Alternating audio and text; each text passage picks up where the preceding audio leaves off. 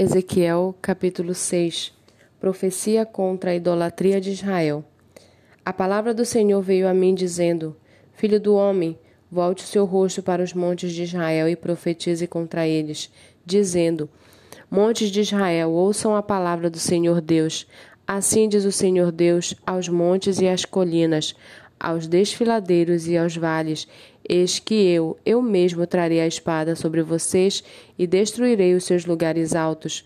Os altares de sacrifício serão destruídos e os altares onde vocês queimam incenso serão quebrados.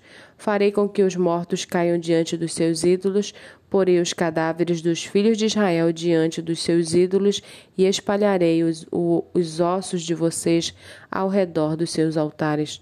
Onde quer que vocês morarem, as cidades serão destruídas e os lugares altos ficarão em ruínas, para que os altares sejam destruídos e arruinados, os seus ídolos sejam quebrados e extintos, os seus altares do incenso sejam eliminados, e as obras que vocês realizaram sejam desfeitas. Os mortos cairão no meio de vocês, e vocês saberão que eu sou o Senhor. Mas deixarei um resto, porque alguns de vocês escaparão da espada entre as nações quando forem espalhados por outras terras. Aqueles que escaparem se lembrarão de mim entre as nações para onde foram levados em cativeiro. Lembrarão como eu sofri por causa do seu coração infiel, que se afastou de mim, e por causa dos seus olhos que se prostituíram com seus ídolos. Eles terão nojo de si mesmos, por causa das maldades que fizeram em todas as suas abominações. Saberão que eu sou o Senhor e que não foi sem motivo que eu disse que lhes faria este mal. Assim diz o Senhor Deus: contorça as mãos, bata os pés e diga: Ah, por todas as terríveis abominações da casa de Israel, pois cairão a espada de fome e de peste.